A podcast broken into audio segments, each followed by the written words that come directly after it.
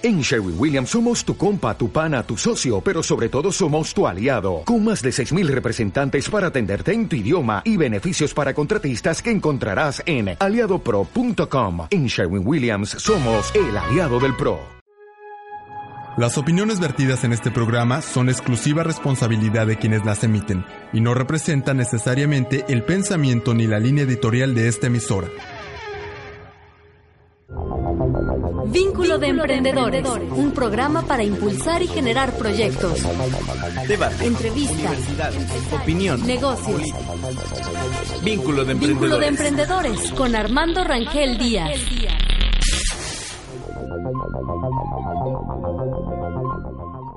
Muy buenos días amigos, les saluda Armando Rangel Díaz desde Cancún, Quintana Roo, el Caribe mexicano. Una mañana cálida de 28 grados centígrados, despejada, despejada el día de hoy, así como despejado fue el, la toma de posesión, la protesta, más bien la protesta de como eh, presidente municipal suplente, el suplente de José Luis Abarca, el expresidente municipal de Iguala, el señor Luis Mazón, pues pretendió, tomó protesta después de casi cuatro horas de, pues de en donde él lo plantea, pues estuvieron discutiendo el cabildo, o sea, los regidores, pues todos sus intereses muy particulares y personales, pero nada que, que reflejara esa inquietud y ese compromiso por la ciudad de Iguala, donde ellos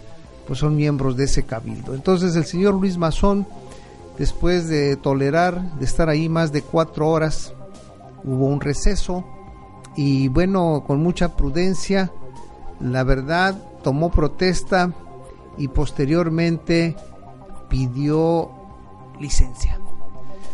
Pidió licencia porque quiere seguir viviendo tranquilo quiere seguir saludando a sus vecinos y que pues las circunstancias que prevalecen ahí en esta ciudad de Iguala Guerrero, pues alguien más tenga que venir a resolverla, aclararla y apaciguarla. Y lo único que puede aclarar todo esto será precisamente pues el rescate en vida de 43 desaparecidos normalistas de Ayotzinapa. Y desafortunadamente esto, la verdad, se ha complicado tanto que estamos a 34 días y después de que el señor Mazón haya pedido licencia, Luis Mazón, pues en, ayer en la Ciudad de México hubo una reunión de los padres de familia de estos 43 desaparecidos y muertos de Ayotzinapa de la Normal Superior de Ayotzinapa con Enrique Peña Nieto en Los Pinos, el secretario de Gobernación, el Procurador General de la República y sabe qué, salieron decepcionados, salieron insatisfechos estos padres de familia porque no les creyeron. Así de sencillo.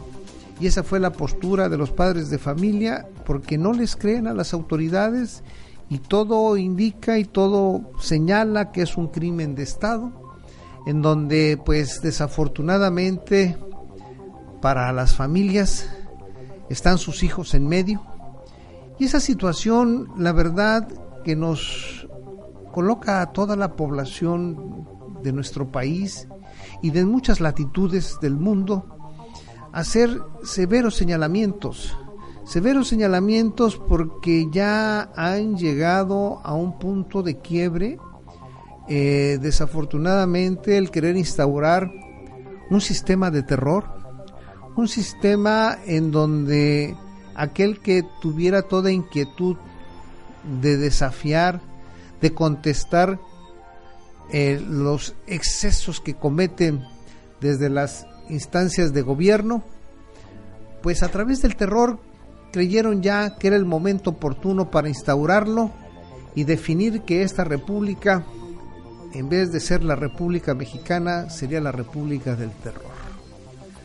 Esas condiciones han quedado de manifiesta porque ya no es iguala de los Ayutla, ya es iguala de las fosas, es hay una cantidad de fosas extraordinarias en Iguala, en toda la zona de la Tierra Caliente, no nada más en Iguala, en la montaña. Todo parece ser el estado de Guerrero una gran fosa. Eso sin contar el, el milenario Pozo Meléndez, que no tiene fondo, y sin contar pues la costa del Pacífico que tiene el estado de Guerrero, donde muchos, muchos estudiantes, muchos profesionales, muchos maestros fueron tirados en el mar con zapatos de concreto en la época de Rubén Figueroa Figueroa. El papá, el papá de precisamente de Rubén Figueroa Alcocer, el de la matanza de Aguas Blancas. Entonces, el gobierno, el, gobierno federal, la verdad, no encuentra los mecanismos para retomar algunos grados de credibilidad. Pero esa credibilidad es muy compleja de obtener porque no corresponde, no hay, no hay una corresponsabilidad, una correlación de lo que se dice con lo que se hace. Y en ese esquema pues es muy difícil el poder transmitir pues armonía y estar en sintonía con aquellas partes de la sociedad que ya hemos emitido un juicio. Y la verdad es una condena unánime que se ha llevado el gobierno de Enrique Peña Nieto con respecto a este gran problema que aqueja a esta bellísima nación. Imagínese usted que tuvieron que transcurrir 33 días para que el presidente de la República, sí, el responsable político de este país, el administrador político, si lo quieren llamar, se reuniera con estas familias. 33 días. Y todos decían que era un problema local. Y luego ahora, pues sacan algo que realmente ya no nos sorprende. Ya, la verdad, creo que ya hasta ni nos enoja. El que por ahí sacan una nota en donde Miguel Ángel Osorio Chong, secretario de Gobernación, le decía a Ángel Aguirre que tuviera bien cuidado a José Luis Abarca, que no se le fuera a escapar y que si era necesario que le pusiera doble guardia, porque todo indicaba que era el responsable directo de este catastrófico hecho. Y bueno, Ángel Aguirre no lo hizo y por qué no lo hizo Miguel Ángel Osorio Chón. Y va a invocar y ya dijo que porque era un asunto del fuero común y que eso le competía al estado de Guerrero. Sí, pero hay algo que Miguel Ángel Osorio Chón no puede eludir es precisamente que si han hecho hasta lo imposible, hasta lo imposible, por mantener única y solamente en el marco, ¿sí? De la responsabilidad del crimen organizado. Ya muchos ya no le creemos que nada más haya sido el, por el crimen organizado el que haya tenido algo que ver en esta desaparición de estos jóvenes. ¿eh? Ya hay voces que están señalándolos que a lo mejor que a lo mejor son voces que en la formalidad y en la oficialidad puedan ser muy cuestionadas. Pero ya hay una voz como el EPR, este movimiento social que hay, algunos dicen que es guerrillero en Oaxaca, que ya señala de manera directa que fueron grupos paramilitares grupo paramilitar que manejó este asunto. Y pues mientras son peras o son manzanas, a nadie nos convence. Y esto crece cada día más en, el, en, el, en, el, en la crítica a nivel internacional. Y que bueno, se nos, se nos junta con otro gran problema que ya inició este 7 de octubre.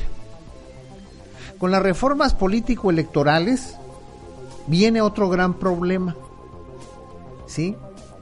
Tenemos más de 2.400 municipios en el país, o sea, ayuntamientos, autoridades convertidas en ayuntamientos. Tenemos en la Cámara de, Diputados más de 500 legisladores, diputados federales, senadores, 136 senadores, una gran cantidad de diputados locales y de regidores. Y ya el año que entra es el proceso electoral donde la nueva ley, el marco jurídico se establecerá la reelección.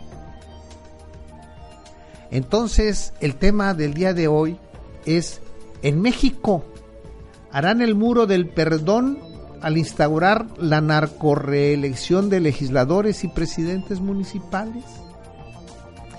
En este contexto uno puede argumentar desde, las, desde la perspectiva política, social o económica, ¿sí? Hace menos de un año, la prensa nacional e internacional, pues con bombo y, platillo, impulsaba, alentaba la imagen de México y la administración de Enrique Peña Nieto y su actual gobierno, con el eslogan Movamos a México. Pero del Mexican Moment, o sea, del momento mexicano, pasamos al Mexican Mess, al lío mexicano. Pedir, perdón por los casos de corrupción y salvajismo y brutalidad como lo hizo Carlos Navarrete, dirigente del partido PRD, del Partido de la Revolución Democrática en México, pues es un gran despropósito porque solamente piden perdón, ¿sí? Los amigos o los seres amados.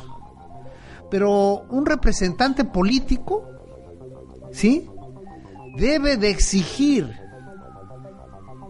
que se aplique la ley para acabar con toda con todo ese escenario de corrupción que lastima y lacera a más de 120 millones de mexicanos.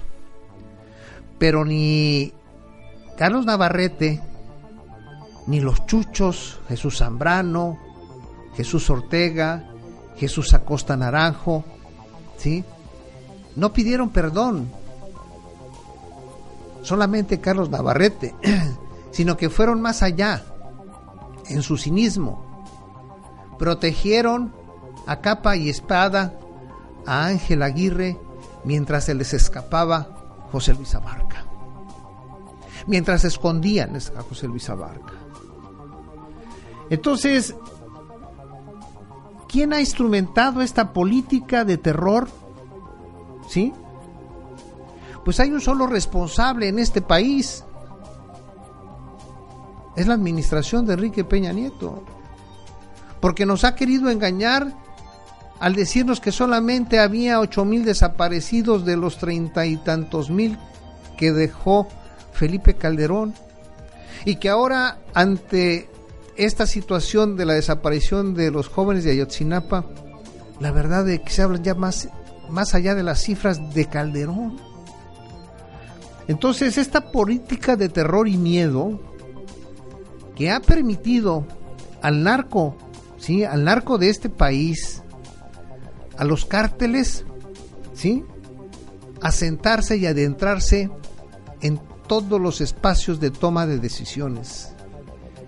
Y qué mejor que aquellos que son altamente vulnerables como los ayuntamientos, donde están total y absolutamente quebrados por la irresponsabilidad y complicidad de presidentes municipales, cabildos, diputados locales, federales, senadores y gobernadores.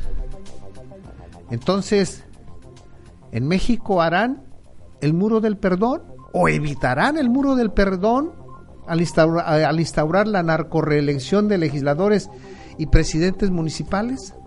Para hablar de este tema, yo le doy la bienvenida al licenciado Javier Silva Rodríguez. Javier. ¿Qué tal? Buenos días, Armando. Buenos días a Al todos. licenciado Marcos Basilio. Armando, buenos días. Licenciado Pues- Sila, buenos días. ¿Cómo ven? ¿Cómo perciben?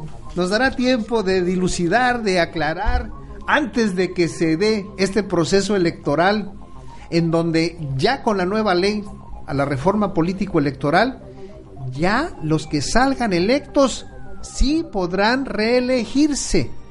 Y hasta ahorita no hay ninguna aclaración de todo este desastre y, y de todo este despropósito que han hecho tanto verdes como amarillos como azules, del color que sean, la partidocracia ha hecho un festín de brutalidad, de violencia, de corrupción y cinismo. ¿Qué haremos? Pequeño lío en que estamos metidos los mexicanos, ¿eh? ¿Cómo la perciben ustedes? Pues mira, Armando, decías tú, 30 días eh, la presidencia de la República se toma para ver si puede recibir a los deudos, porque yo así ya lo veo, de, de, de estos estudiantes. Es decir, pasaron tantos años buscándose a los en el, a los del 68 y finalmente no, se los- encontraron. No los encuentran. Y, y ahora, pues, este, esto pareciera que va por el mismo lado, pero 30 días para atender un problema de esta magnitud. ¿Y sabes cuál es lo más desconcertante que sucede? Es que han ido encontrando fosas y fosas y siguen, y es como que levantan el tapete, ah, aquí no es, ah, aquí no es. ¿Y, ¿Y qué pasa con la explicación de cada una de esas fosas y de los huesos que conservan esas fosas y de los cadáveres que hay en esas miles de fosas? Bueno, cientos de fosas que ya han ido encontrando y que seguirán encontrando. miles, creo, ¿eh? Entonces digo, ¿qué está sucediendo? O sea, eh, no hay explicación por parte ni del gobierno municipal, ni del gobierno estatal, ni del gobierno federal a cada una de esas fosas, con cada uno de esos cadáveres que hay ahí, de esos desaparecidos que ahora aparecieron este, en forma de- de cadáveres.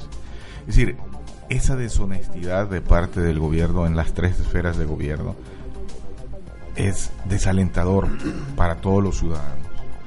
Y ahora que estemos hablando de que en próximas fechas vamos a renovar municipios, estados, gobernadores, presidentes municipales y legisladores y que van a llegarte a pedir el voto después de haber hecho toda la pifia que han hecho, de la deshonestidad con que manejan la información y la realidad de este país y nos van a pedir el voto. Y los partidos, los monopolios del ejercicio público, los van a presentar. Aunque por ahí decía algún diputado que bueno, ahora iban a presentar este los currículums de cada uno para que la población previamente supiera quiénes son. La población sabe quiénes son cada uno de esa gente que presenta, pero hay el monopolio porque no evolucionó bien las candidaturas independientes, por lo menos de legisladores, que es la que yo creo más viable.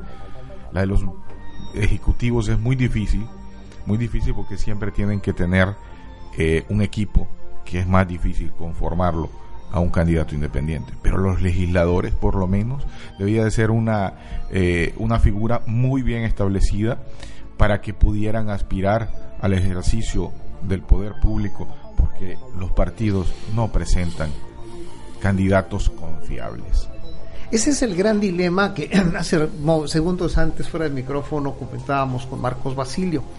Y vaya, estamos eh, al fin y al cabo nos sintonizamos porque es un problema que nos, que, que nos atañe a todos y que eh, buscamos cómo darle también salida más que la crítica agria, fuerte. Comentamos precisamente ¿Qué tanto tiempo le queda a la ciudadanía cuando observamos y percibimos con suma claridad todo este desastre que existe en el ámbito político electoral?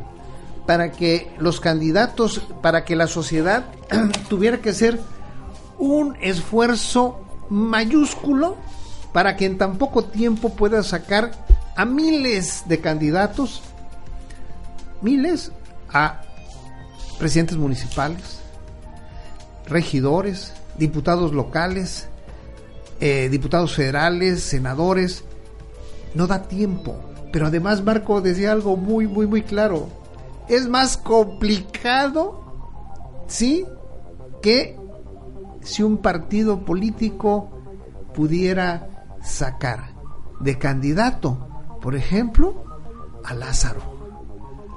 Y Lázaro, El mítico Lázaro que anduvo, anduvo y se tuvo que levantar y caminó. Entonces, Marco, Marcos ¿tú cómo percibes eso?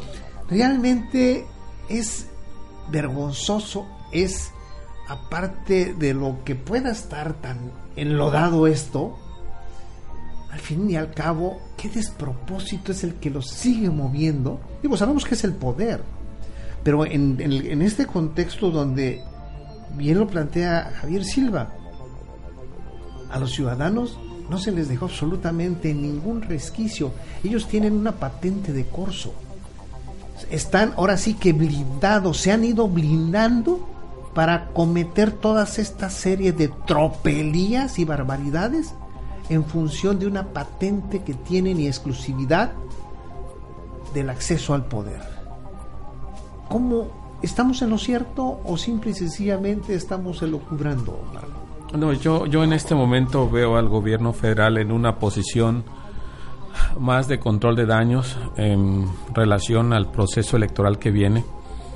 Este, veo una posición más política que tratar de buscar precisamente eh, resolver el problema o darle una respuesta satisfactoria a, los deudos o a los padres de familia o en encontrar a los 43 este, normalistas de Ayotzinapa.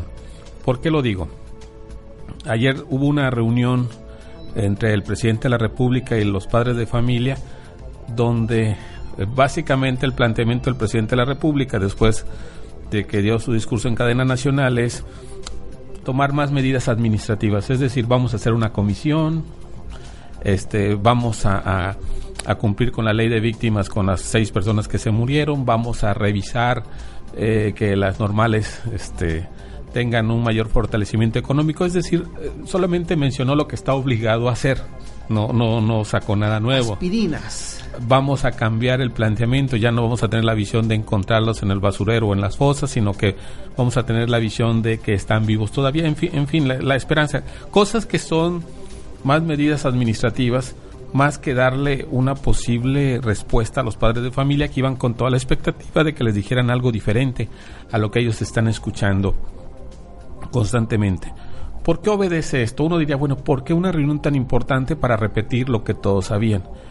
Yo lo que siento es que el gobierno de la República, o principalmente el PRI, ya está en la estrategia de cara al proceso electoral que viene ya se dieron cuenta que no van a poder solucionar y no solamente eso, sino que la confianza que, tiene la ciudadanía en las instituciones o en el PRI o en los partidos está totalmente deteriorada. Es decir, la confianza se perdió en una forma absoluta.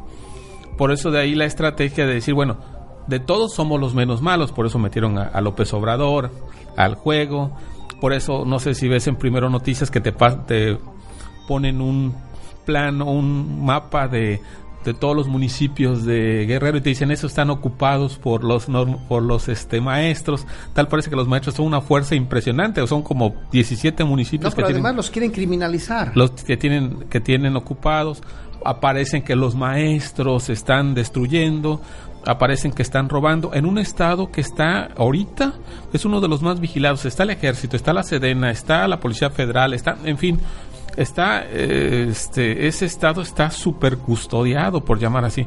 Sin embargo, como que permiten que los maestros disidentes hagan eso. Y eso obedece a algo, que la ciudadanía vea, que vea que este que estos los maestros están también cometiendo desmanes y que también eh, del otro lado hay motivos por los cuales estuvo sucediendo esto, que están atrás eh, fuerzas oscuras, en fin, en todo lo demás. Lo que están tratando de hacer ahorita en este momento, en esa política de comunicación, es decir, eh, los maestros también son malos, los, los, los este, estudiantes de la normal también son malos para tratar de aminorar el impacto de lo que viene. Esto de cara, obviamente, al proceso electoral que viene del 2015. A mí no me extrañaría incluso Así, eh, eh, fíjense nada más lo que voy, no, es no me extrañaría que sacaran órdenes de aprehensión en contra de estos 43 desaparecidos.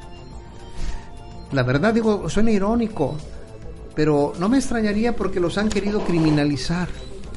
Y los han querido criminalizar por una razón, porque ya ha habido voces donde han señalado, y diputados locales del estado de Guerrero, que estos jóvenes tenían una relación, algunos, con el crimen organizado. Y que y se los dijeron a, a, a, otra, a otra comisión de diputados federales del Congreso de la Unión que fueron, y que hicieran un punto de acuerdo en la Cámara de Diputados a nivel federal para que las eh, normales rurales desaparecían, en especial la de Ayotzinapa, porque no le ha dado nada al estado de Guerrero. Entonces, eh, aquí, eh, aquí nada más déjame terminar esta idea. Aquí, yo lo único que no escuché ayer de Enrique Peña Nieto es que no nada más hay 43 deudos. No, habemos 120 millones de deudos en el país por los jóvenes de Ayotzinapa. O sea, ya se le olvidó. O sea, no fue más allá. Él debió de haber asumido una actitud de estadista, no de administrador de un changarro. Él es el presidente de la República, no el administrador de un changarro como así fue Vicente Fox. No, no. Entonces, él habemos los deudos de Ayotzinapa, somos 118 millones de mexicanos. Se le ha olvidado, Javier. Bueno, yo creo que eh, debíamos de descontar a esos 120 millones de mexicanos los funcionarios y políticos sátrapas que ejercen el poder en contra de la ciudadanía. Eh, restarle a esos y todos los demás, sí, efectivamente somos deudos de Ayotzinapa. O sea, nos duele porque somos padres, y, porque somos ciudadanos y debemos de ser ciudadanos responsables y sobre todo solidarios de este tipo de atrocidades que se cometen desgraciadamente en nuestro país. Sí, porque la verdad, los he descontado, Javier, porque hay, hay 12 millones de mexicanos fuera. Sí, yo no sé, creo que hay 3 millones y medio o 4 millones de, de burócratas en el país federales, ¿eh? sin contar municipales, estatales. solo, solo, presidentes municipales van a ser 2.400. Sí, entonces 2.400 y más los diputados federales, senadores, diputados locales y, regidores, la verdad es, habemos 118 millones de deudos, señor presidente de la República. Acuérdese usted, somos mexicanos que nos sentimos agraviados por esta circunstancia de los jóvenes de Ayotzinapa. Todos somos Ayotzinapa, ¿sí? Sí, y, como siempre le estarán apostando a ir difiriendo esta situación a que como se lo, pintan en, en, esta, en esta película que se exhibe hoy por hoy en las salas de cine de la dictadura perfecta, que venga una noticia más este, dramática para que pueda borrar esta situación, este, llevarla hacia el norte del país, a lo mejor que está ahorita en el sur, al sureste, moverla de lugar, a eso le apuestan y pasan los años y pasan los años y no hay explicaciones. Vamos a escuchar una cápsula que nuestra compañera Mariana Vázquez nos hará favor de instalar. que las autoridades en varios niveles están infiltradas por el crimen organizado. Eh, es decir, leía yo algunos informes donde se afirma que la policía local eh, trabaja de día para el Estado y de noche para el crimen organizado. Era algo que, se habla eh, con mucha frecuencia, pero ahora hay un claro vínculo que hace eh, que la situación sea muchísimo más grave, sobre todo eh, con, la posibilidad que tienen eh, las redes sociales de esparcir esta información y, ha tomado la fuerza que, que hayamos visto. Enrique Peña Nieto, ¿se ha centrado demasiado en la economía y ha dejado de lado el problema de la violencia? De ninguna manera. Yo creo que que es, tratar de, hablar de dos temas diferentes, independientemente de que esté la sociedad a favor o en contra de la reforma económica, de la reforma, eh, la reforma energética, de la reforma educativa, las carteras que se ocupan de, seguir todos estos temas siguen trabajando. El que no haya una eh, posibilidad de verlo en los medios de comunicación no significa que se haya dejado de lado la lucha contra la impunidad. Esta es una una tarea que han seguido muchos gobiernos eh, de México, no solo este. Otra cosa muy importante, perdón, y es cuando tú eh, haces esfuerzos por modificar la educación y modificar economía, estás tratando de atacar el problema de raíz, de origen, y no estás eh, atacando síntomas. En el caso de que este, este asunto tan trágico se resuelva haciendo, haciéndose justicia, ¿se cerrará el tema o crees que esto cambia algo hacia el futuro? Yo creo que no es un tema que se pueda cerrar con esto. Sería realmente muy bueno para todo México que se esclareciera qué pasó aquí. Eh, no se pueden al día de hoy hacer realmente conclusiones porque hay, hay muchos elementos que, que, no son claros y creo que un, un buen gran logro sería saber exactamente qué pasa en estas situaciones, cómo se, se, llega a ese nivel de infiltración, a ese nivel del crimen y, y resolver este asunto sería un precedente muy importante para poder avanzar. Nos da la oportunidad de reflexionar qué país quiere ser México y creo que resolver esto beneficiaría a todo el país. Lino Santa Cruz, experto en comunicación internacional. Gracias. San Marcos Basilio Vázquez. Volvemos.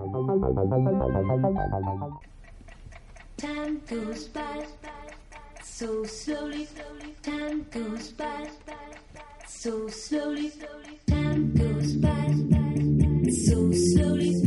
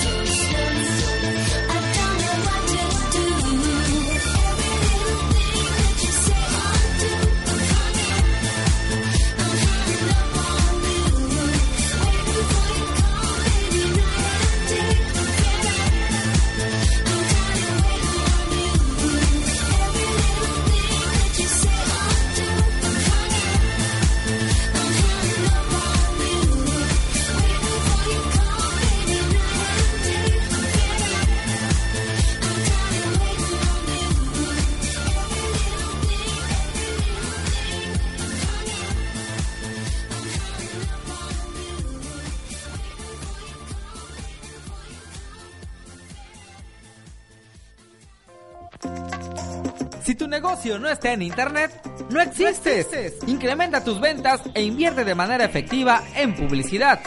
Anuncia tu empresa con imagen y voz, con nuestros servicios en la radio, página de revista y sitio web.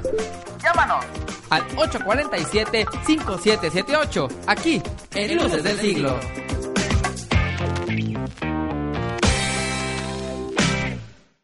Radio Luces. La luz de la radio. Radio Luces. La luz de la radio. Haciendo radio. Haciendo ruido. Vínculo de Emprendedores, un programa para impulsar y generar proyectos, Debate. entrevistas, Opinión. negocios. Vínculo de Vínculo de emprendedores. Emprendedores con Armando Rangel Díaz.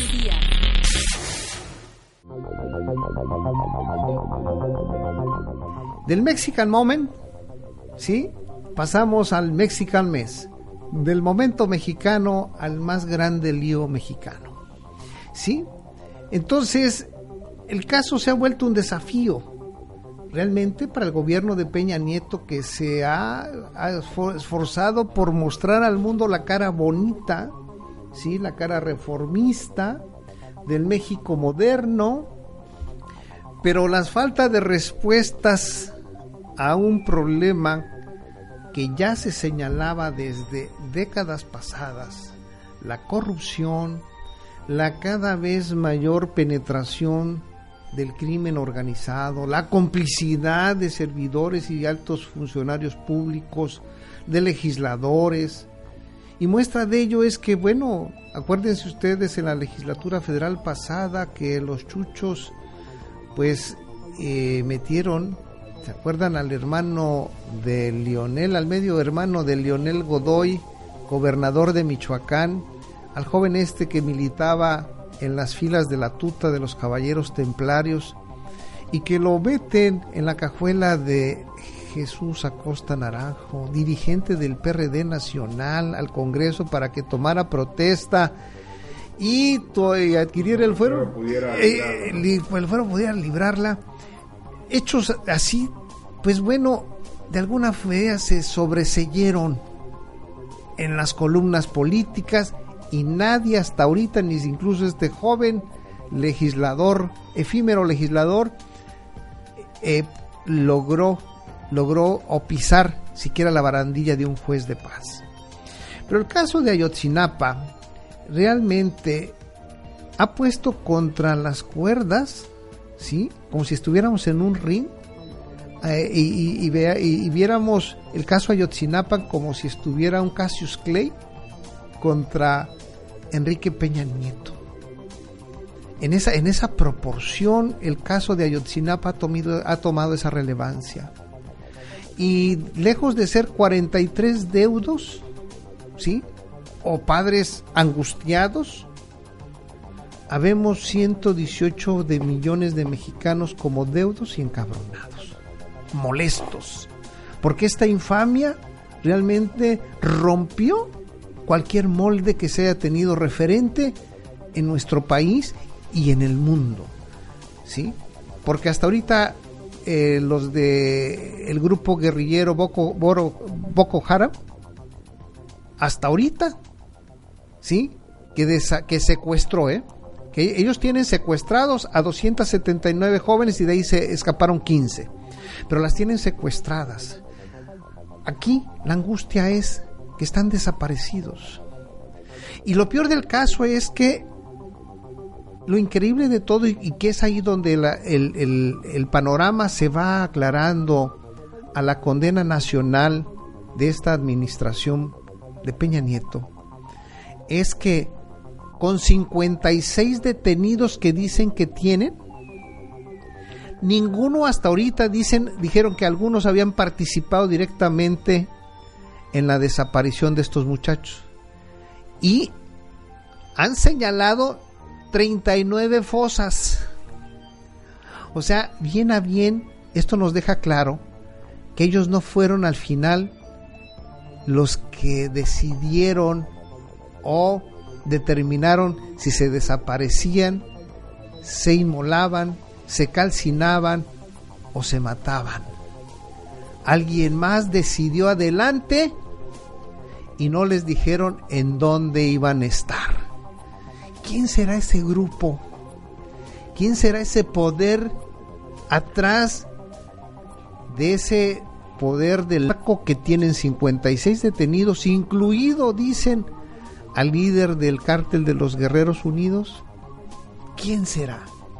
Porque entonces ahí el comunicado del EPR toma una relevancia extraordinaria. Debió de haber sido entonces un grupo paramilitar el que desapareció estos jóvenes y ese grupo paramilitar bien los pudo haber subido en un helicóptero. ¿Dónde fueron a dar? Quieren inventar ahora de ese amaciato que bien pudo haberse dado entre la esposa de José Luis Abarca y Ángel Aguirre, gobernador y exgobernador o gobernador con licencia de Guerrero. Se pudo haber dado eso, eso en la política a veces es muy común y no nada más esos amaciatos. ¿Licencia de Guerrero o licencia para Es ahí. Decimos porque esa licencia, ¿qué es? Licencia para matar, para desaparecer gran problema tenemos encima los mexicanos, pero gran problema más lo tiene el gobierno de Enrique Peña Nieto, que vienen, vienen las elecciones, ¿sí? Y, y, a quién vamos a elegir, le vamos a creer a los partidos políticos. Amalia García, secretaria general del PRD, quiere lavarse las manos y quiere lavarle la cara al PRD diciendo nosotros le mandamos la lista completa de aspirantes a presidentes municipales, a diputados, a gobernador, a la Secretaría de la Defensa, a gobernación y a la Procuraduría General de la República. Sí, pero todos los partidos le hacen, le corren esa cortesía a, las autoridades de mandar las listas completas de por representación proporcional y por plurinominales.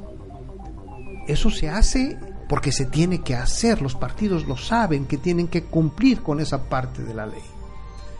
Entonces, ¿quién es el que tiene tanto poder a su alcance que ni los propios narcos saben ubicar el posible lugar si, es, si seguimos pensando en que los ultimaron?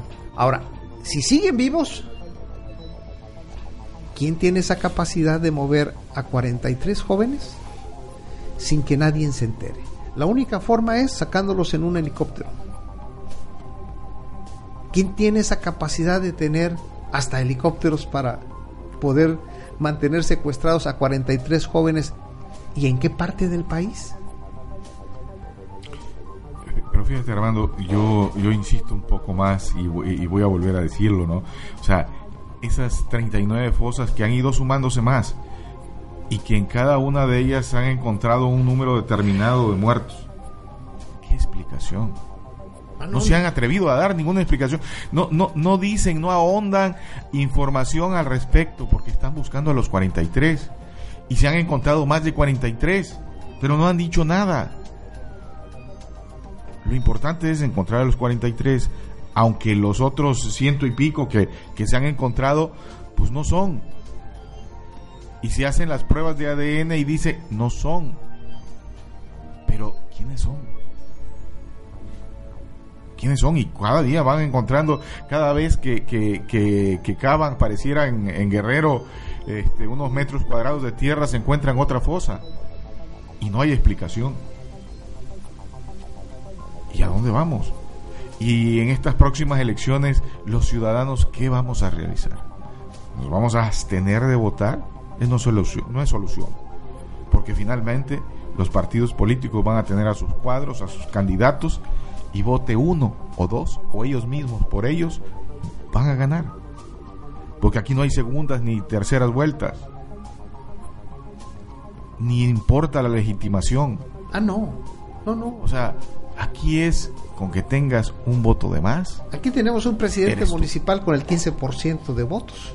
Es un presidente, mi pregunta es eso, ¿es presidente legítimo? Pues claro que no. hay legitimidad en un, en un, en un, en un este, eh, presidente o representante popular con tan poca popularidad? Ahora con tan que- pocos votos. Ahora aquí en, en- en esto también, este, este, este macro, este macro evento de los jóvenes de Ayotzinapa es el único que ha tenido la capacidad también, ¿eh? ojo, que no se nos esté pasando, del desastre financiero que tiene Enrique Peña Nieto de este país. Se les acaba de caer porque en las estimaciones para el presupuesto del 2015 estaban contemplados que eran 86 dólares el barril para poder financiar el gasto del gobierno del gasto corriente del gobierno mexicano. Y ya lo acaban de ajustar a 79 y lo van a tener que volver a ajustar porque se estima que el, el petróleo mexicano esté para el año que entra entre 65 y 70 dólares. Entonces fue la cajita china para distraer la atención. posiblemente lo estén usando para esta cajita china para poder distraer la atención de todos los mexicanos de ese problema que tenemos ya en puerta también el año que entra. Ya, no el año que entra, ya ahorita. El, el- el- el- presupuesto se discute a finales de Sí, este año. eh, y el, Bueno, ya está ya está discutiendo. Entonces, está a 79 dólares. Le hicieron el ajuste, pero va a estar en las estimaciones de los, de, de los expertos en el mercado petrolero, estiman que va a estar entre 65 y 70 dólares. Entonces, ¿van a acudir de nuevo al empréstito? Aquello que el Partido Acción Nacional, este, en su momento dado, pues manejó equilibradamente en los últimos 12 años? ¿Vamos a llegar a todos esos eh, eh, excesos? Esa es la otra parte de la otra catástrofe que nos espera. Será el ciclón perfecto. El ciclón perfecto en este 2015. Si no es que se les ocurra otra cajita china antes. Ojalá y no. Marcos, Marcos Basilio. Ah, totalmente de acuerdo. Hay, hay muchas este, dudas y cosas que resultan tan lógicas como ustedes bien lo plantearon de, de que ya tenemos a los autores materiales, pero no podemos encontrar con los este, con los este, Intelectuales. no, tenemos, ellos tienen ahorita los, los materiales. Los Ah, sí, sí, intelectuales es la pareja endemoniada de, Ah, ah, no, del de- alcalde y su esposa. De, de José Luis Abarca y, Ajá, su, y su mujer. eh, Es su mujer, pero según la PGR tiene ya los autores materiales, los que cometieron el delito. Sí, pero ellos no saben en dónde están. Pero ellos no saben. Ahora dice la PGR, no necesitamos encontrar al presidente y su esposa que vienen siendo los autores intelectuales. Es como... Es como una, una buena tele- telenovela. Eh, Sí, sí, como que solamente pudiera pasar en La Rosa de Guadalupe o en las telenovelas. Es- es- Así es. La, La Rosa de Guadalupe es un programa de televisión. Lo podrán encontrar muertos a estos también para que no hablen. No, ya- no, no, no, muertos no los vas a encontrar, no los van a, no los van a, van- ya los desaparecieron casi, casi, pues, te puedo asegurar. A lo mejor son dos más con... ¿Dos más? Con su es- el presidente municipal y, y su esposa. No sabemos realmente si huyeron o también le hicieron lo mismo que los normalistas. ¿Sí? Escucharemos la, una cápsula que nuestra compañera Mariana nos hará a favor de, inst- instalar. El suceso de Iguala, ¿qué país eh, no es? ¿Dónde está? ¿Dónde está el Salvador de México? Del Moment Mexican al Moment Mese. Es una cápsula de que del periódico El Economista. Adelante, Mariana, por favor. Nacionales e internacionales catapultaron la imagen de México y del actual gobierno. Transformador, estratega y visionario fueron algunos de los adjetivos que se utilizaron para describir al presidente Enrique Peña Nieto, quien a principio de su mandato dijo que su gobierno estaba listo para despuntar como líder global. Asimismo, el semanario británico The Economist, el más importante en su tipo a nivel mundial, nombró este sexenio como el Mexican Moment cuando el líder del Ejecutivo prometía, trabajaremos para un modelo económico, político y social próspero, en el cual el pragmatismo y el respeto de los valores liberales coexistan. De acuerdo a las últimas cifras oficiales del INEGI, México creció 1.6%, lo cual fue calificado como mediocre por el grupo de economistas y expertos de México, ¿Cómo vamos? En efecto, este gobierno lo firmó y lo cumplió.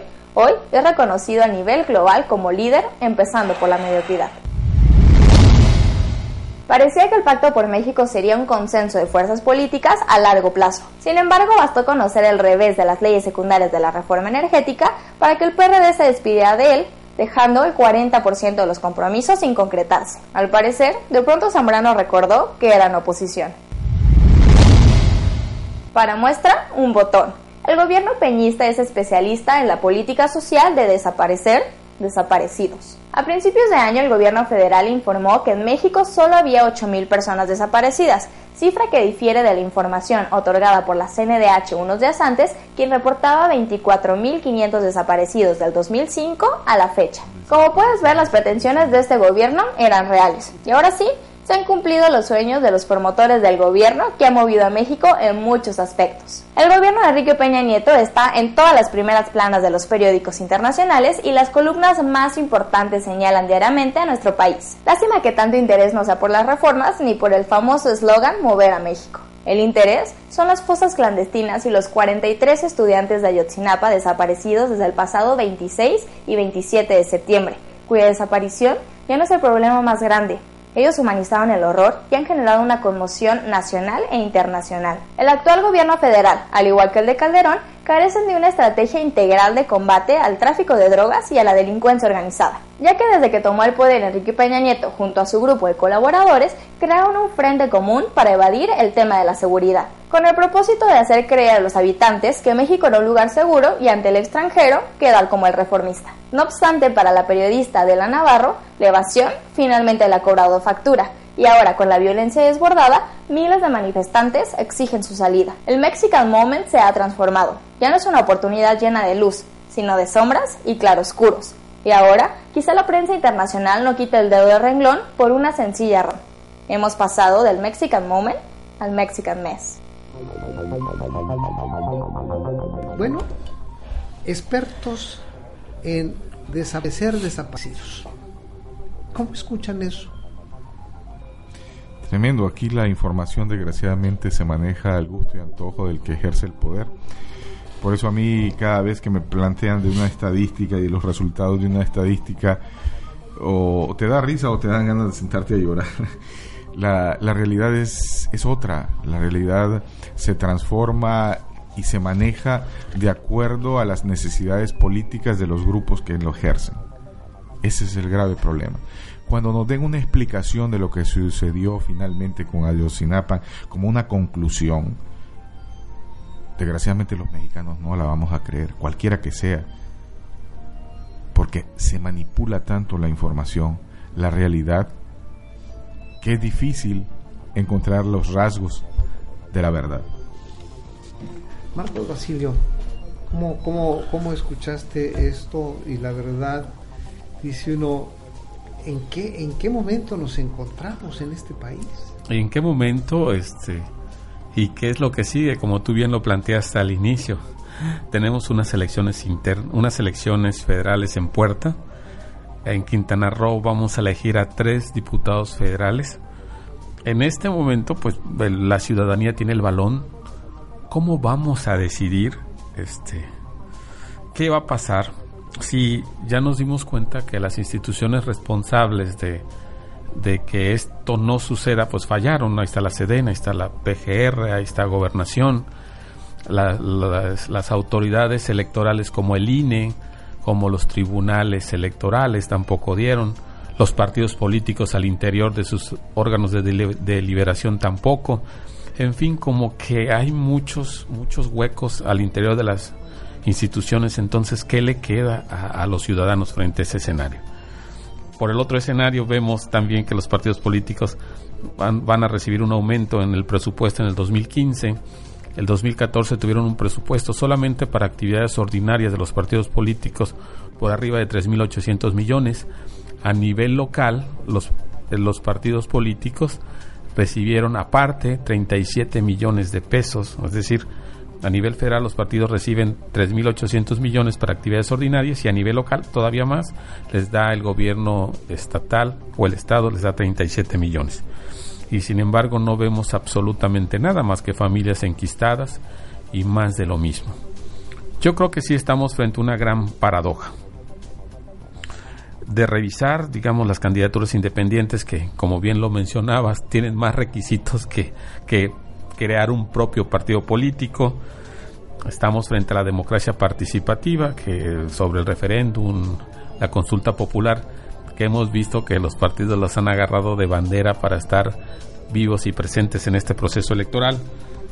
Eh, yo sí creo importante que es el momento de que ya se empiece a discutir sobre el presupuesto de los partidos políticos, es decir, ya no solamente el presupuesto público, que para mí es una grosería. Si estamos hablando de 3.800 millones, pero el, sistema electoral está arriba de 15, 21 mil millones de, dólares. Creo que tú le preguntaste incluso al consejero del INE, del, del INE, del INE, sí. Eh, la cantidad monstruosa que de recursos que tiene todo ese aparato electoral democrático.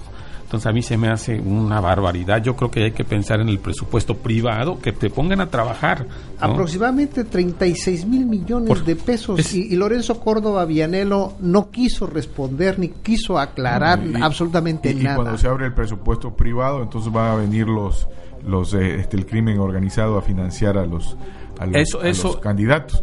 Eh, estoy totalmente de acuerdo. Para cerrar, estoy totalmente de acuerdo, pero también ya es necesario que, que las propias instituciones que para eso están, si no van a servir de nada, pues ya las quitamos. Tenemos Hacienda, tenemos Alsaten, que ya intervengan directamente, que ya no haya secreto bancario, que se investiguen a, a, los presidentes de los partidos o a los miembros de los partidos políticos, pero sobre todo que los delitos en materia de recursos públicos no prescriban, porque aparentemente después de un año, pues ya la brincaron. Ahora que se queden, que no haya prescripción y que obviamente si el funcionario público tomó algo se le pueda perseguir hoy, mañana y siempre para que no agarre ni toque lo que no es suyo. Y quede, y quede este, ahora sí que de la inhabilitación de por vida. Inhabilitación de por vida. Y la inhabilitación, totalmente de acuerdo. Sí, entonces en, en, ese esquema eh, nos encontramos porque eh, realmente el pedir perdón no resuelve absolutamente nada, Javier, es, es poner la renuncia. Así es el pueblo no va a comer con el, la pedida de perdón de los funcionarios y de los partidos políticos y de los líderes políticos. Es decir, que devuelvan lo que se llevan. Y, Además, él tiene la obligación, de acuerdo a los estatutos, es su responsabilidad. Ahí en, su, en los estatutos no dice pedir perdón. Él tendría que hacer, en este caso, presentar su renuncia de acuerdo a lo establecido en los estatutos y en la ley. Perdón, esa es una cuestión meramente moral interna que él tendría que discutir internamente. Y bueno, realmente al final Iguala y Tlatlaya y todo lo que hemos observado en las últimas décadas, Aguas Blancas, Guardería ABC, El Charco, Acteal y todo lo que se puede, los feminicidios en Juárez, los feminicidios en el Estado de México y una serie de atrocidades y rapacidades que han existido durante estas últimas décadas lo único que deja es que todo lo que se revela espanta, pero también todo lo que anuncian aterroriza. Y esa, es la parte donde la sociedad no se ha dejado engañar, porque creo y estoy cierto que la sociedad mexicana ha superado casi esta etapa de terror y miedo a la que nos han tenido sometidos durante varias décadas la partidocracia. Yo soy Armando Rangel Díaz, les agradezco este vínculo de emprendedores. Nos escuchamos el día de mañana, pásela usted muy bien. Vínculo de Emprendedores, un programa para impulsar y generar proyectos. Debate. Entrevistas. Opinión. Negocios. Vínculo de Emprendedores. Vínculo de Emprendedores con Armando Rangel Díaz. Las opiniones vertidas en este programa son exclusiva responsabilidad de quienes las emiten y no representan necesariamente el pensamiento ni la línea editorial de esta emisora.